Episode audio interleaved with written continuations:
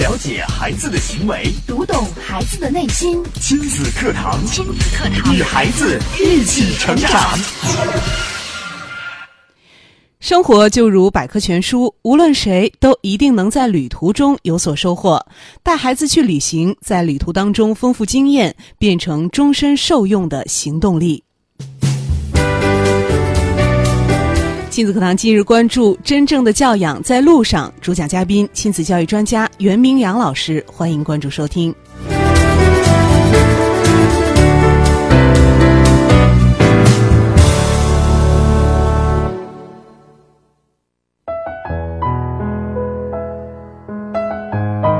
大家好，我是主持人潇潇。接下来我们就请出今天的嘉宾袁明阳老师。明阳老师，你好。嗯，潇潇好，听众朋友大家好。今天嗯，要跟大家讲的这个话题啊，是关于旅行的。嗯，我们知道啊，一年总有这几个小长假，呃，一到假期啊，可能家长朋友们也在忙碌的生活当中啊有所放松。对，这个时候带着孩子出游，可能是很多家庭的选择。今天我们的话题叫“真正的教养在路上”，大家重点可能就放在这三个字上了，在路上。嗯嗯，是。我们刚刚在岛屿中，潇潇也讲了，说生活就像是百科全书，而且我们古人也曾经说过呀，这个读万卷书不如行万里路。英国的思想家培根也曾经说过，旅行是对年轻人的一种教育。所以啊，呃，带着孩子去游历一下大好河山，去外边走一走，增长见识，一定可以学到孩子在。学校里在书本里学不到的很多东西。对，其实现在也越来越多的家长意识到啊，走出去能够开阔孩子的眼界。很多的家长也选择了在假期的时候带孩子出行出游。那在旅游的过程当中，怎样才能有所收获？怎样才能在旅途当中来丰富经验，让旅途变成终身受用的行动力呢？我们今天也跟大家来分享一下。是，那今天呢，我要给大家一些这个旅行前的建议，嗯，呃，包括一些提醒，让大家做好准备。这样的话呢，这样的一个出行，这样的一个旅行，才会变得更加有意义。首先呢，跟大家的第一点建议，就是在旅行之前，我们一定要先找张地图。哦，这就是旅行之前我们要做足功课。对。呃，可能在咱们那个年代啊，出行包括开车的时候，拿张地图是很司空见惯的事儿。但是，随着现在科技的发展，好像大家智能手机越来越普及，有导航了，有导航了，大家好像就不太会看地图了。嗯，我不知道现在的家长朋友们有没有家里边还有这个地图，或者说有没有教过孩子去认地图。呃，即使是成年人，小小，我不知道你发现没有，咱们身边有一些同事和朋友，嗯。确实有人不会看地图，对，就是你给他一张地图，告诉他目的地，然后怎么去。他说：“你不要给我这个，我看不懂。”你就告诉我往左啊，往右啊，对，往前啊，往后啊。你甚至跟他说往东或往西，他说：“哎，你不要跟我说东南西北。” 对，就是这样的现象还挺常见的。是，但是也往往是这样的一类人，就是没有在。呃，怎么讲？该学会看地图的阶段，学会看地图的人，可能在以后的生活中会很麻烦。对，经常有人说自己是路痴，就是你地图不会看，连导航生活当中也会变得找不到北。对，处处碰壁。嗯，就是你跟他说一个地儿，就特别难沟通。嗯，电话打进，包括，呃，我再说一个比较呃具体的，嗯，比如说他自己开车。不会看地图，只能听导航说什么往前方多少米，嗯，往哪儿拐，再走多少米，目的上桥，对，右转，只能听懂这些，这就会造成什么情况？可能有时候明明已经到了目的地，还在那儿原地打转，很迷茫，找不到在哪儿。嗯，还有就是很多人说，那我不开车呀，现在很方便呀，什么这个共享的一些交通出行方式，嗯，共享单车呀。包括这个呃一些打车的工具啊等等，我可以打车呀。可是你想过没有？就是我曾经打车的时候，都遇到一些这个打车的师傅跟我讲说，呃，我一上车就很准确，就是找到了司机找到了我，我也找到了他。他就跟我说：“哎呀，你这挺挺快的。”嗯，他说：“我我说怎么？难道你之前遇到我？”他说：“有啊。”他说：“有时候就是打车的人明明就在路对面。”或者是怎样，就怎么沟通，转了一圈又一圈，他都看不到我，就找不到这个人到底在哪里，怎么打电话都说不清楚。其实这其实无形中也增加了我们生活的成本呀。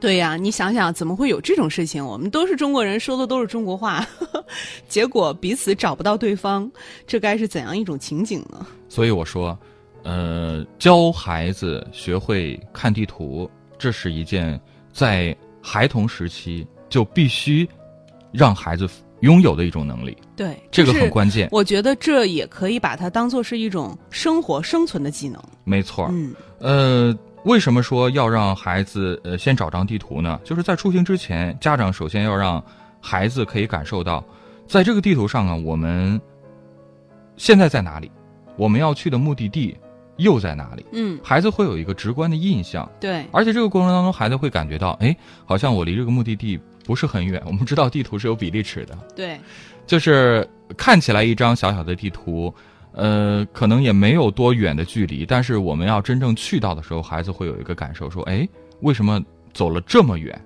有这么长时间？这种主观的感受和客观的差距，会让孩子有一个对距离的认识。就是孩子能够做到心中有数。原来我在这儿，我是要去到这个地方。是，另外呢，看地图的同时，家长也要给孩子做一些这个提前的一些准备，比如说要讲一讲我们要去到哪里，那个地方有什么样的风土人情，有什么样的习惯，他那那边的建筑是什么样子的，有什么好玩的地方，有什么必必定要去的地方，等等等等，让孩子对那里有一个初步的了解，包括我们要去到一些这个人文。景观的时候，还要让孩子了解到那些地方的传说呀、故事啊、历史啊等等。这样的话，这个出行就变得很有意义了。对，有准备的出行，不然的话，有很多的家长带着孩子就是随便选了一个地方，然后之前没有做任何的功课，到了之后就边走边看，毫无目的性，也不知道在干嘛。然后还这样的话，我觉得孩子会觉得，哎，这跟走在郑州的路上或者逛了一家郑州的商场，好像也没有什么两样。是，孩子并不知道自己其实到了另外一个地方。是，而且家长朋友们可会可能也会有一个就是认知点，就是有时候我们希望孩子去到一些这个人文的一些景观景点去游玩，嗯但是家长未必会喜欢，为什么呢？可能因为我们对这段人文、这对这段历史根本就不了解。嗯，我们去到龙门石窟，我们不知道这是什么，就看到一堆石头。一堆石头、一堆雕像，还有被损坏过的，这这有什么好看的？嗯，所以，如果我们去之前能够对它有所了解，做好功课，这样的话，这趟旅行就变得很有意义了。是，那到底我们要做哪些功课呢？我们也稍事休息啊，在广告之后，我们接着请明阳老师跟我们来分享。亲子课堂正在播出，稍后更精彩。了解孩子的行为，读懂孩子的内心。育儿亲子随身听，全国首档以心理学为基础的专业家庭教育节目《亲子课堂》，每天上午十点到十一点，FM 九三一，AM 七幺幺，郑州经济广播，欢迎收听。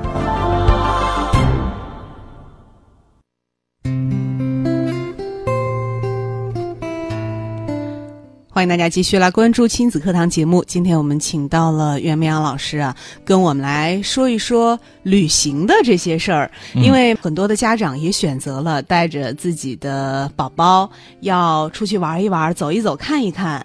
那其实，在这个过程当中呢，也正是孩子学习的一个绝佳的机会。是我们刚刚讲了，旅行前要找张地图，嗯也讲了为什么要找，我们需要做些什么提前的准备。接下来呢，还要跟大家讲，就是要教孩子一些急救的知识。急救的知识，这也是出行当中必不可少的。对，其实咱们呃传统的教育当中，对于这个生命教育其实是缺失的。对，就是关于遇到什么紧急情况如何自救，嗯，遇到紧急情况如何保护自己是欠缺的。这个时候就需要我们的家长在这方面要做一些有益的补充，这样的话就可以让孩子在应对危机情况的时候做到冷静而不慌张。嗯，如果说在这趟旅行当中，您的孩子能够学到一些必备的自救的保护自己的这些安全措施的话，我想这也是这趟旅行最大的收获，最有必要的收获。对，而且有个建议给大家，就是教大家呃教孩子这些知识的时候，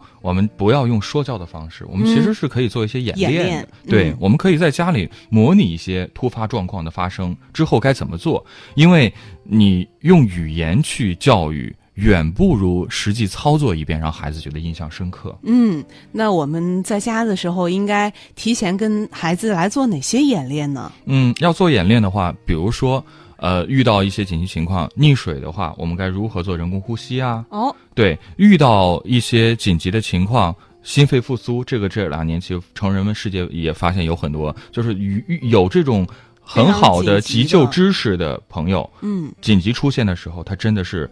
对于挽救人的生命是很有帮助的。另外一些比较小的孩子，年纪比较小的话，比如说蚊虫叮咬了，我们如何去处理伤口啊，等等，嗯这些都是可以去进行演练的。对，其实很多这样的知识啊，可能家长有些已经非常了解了，不妨把它在生活当中传授给孩子。对，另外一点呢，就是推荐大家结伴旅旅行。结伴，对嗯，呃，很多家长其实也是这样做的，就是并不是说一家三口或者一家四口独自出游，而是邀上几个比较熟识的朋友，几个家庭组团儿，嗯在一起踏上一段愉快的旅程。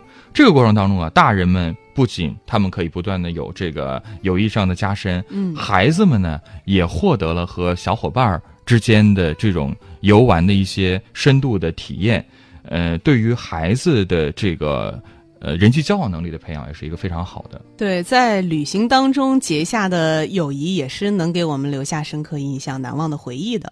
对，呃，另外呢，有一点要提醒大家，就是我们发现，其实现在在出行的时候啊，孩子们的这个行李挺多的，家长嗯会准备很多。呃像搬家一样，我觉得尤其是带着孩子出去的话，会比只有大人出行，其实行李还要多。对，但是呢，家长可能会比较心疼孩子，这些东西呢不会让孩子去带，但是自己全都扛着了。对，但是我嗯的建议是，可以适当的让孩子去背一背背包，或者带一带他的行李箱。嗯这样的话呢，可以培养孩子的自理自立的能力，而且让孩子意识到，这是我的东西，我要负责，对培养他的责任意识。嗯，可以培养孩子的责任意识，另外也可以锻炼孩子的毅力，让他成为一个有毅力的人。因为我们说，在旅行当中，我们可能会走的路，呃，会比平时要多很多，嗯，然后拿的行李也比平时重很多。这个时候，我想正是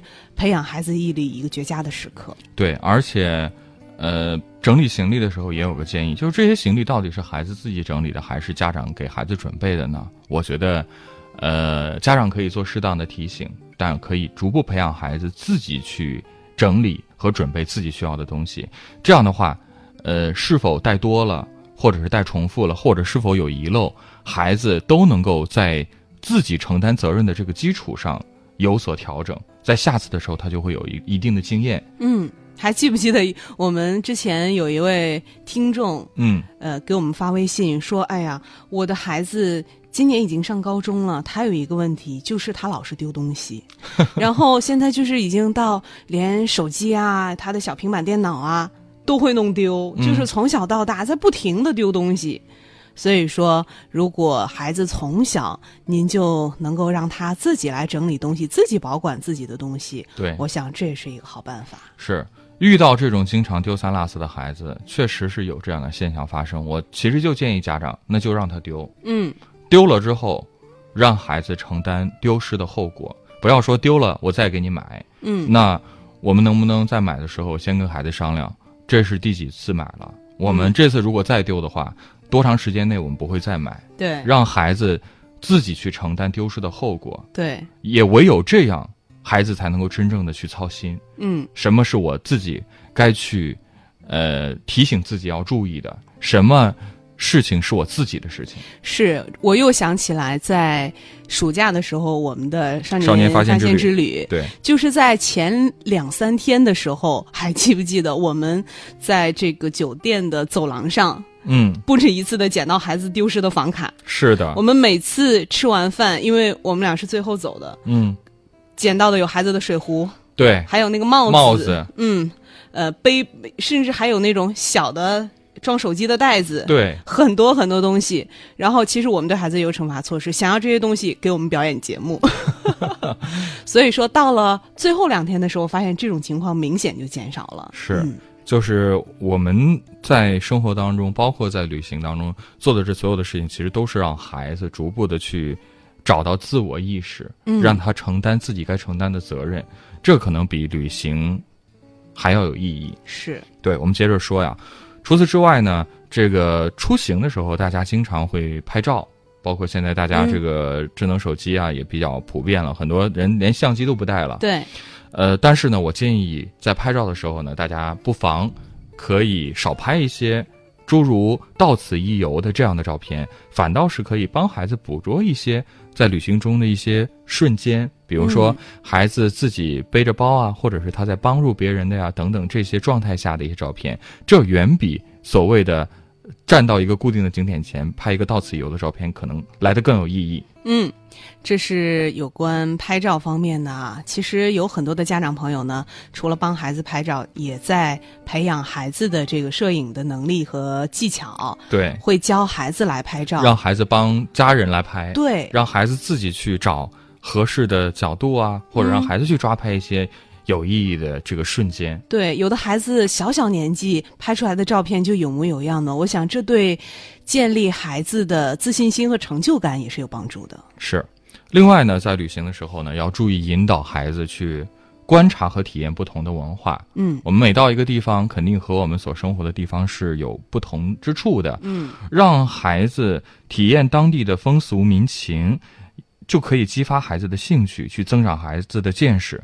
另外一个呢，在感受这个人文景观的时候，也不妨可以让孩子去探索自然的力量，在和自然的这种交流的过程当中，可以激发孩子的求知欲，并且对自然界产生浓厚的兴趣。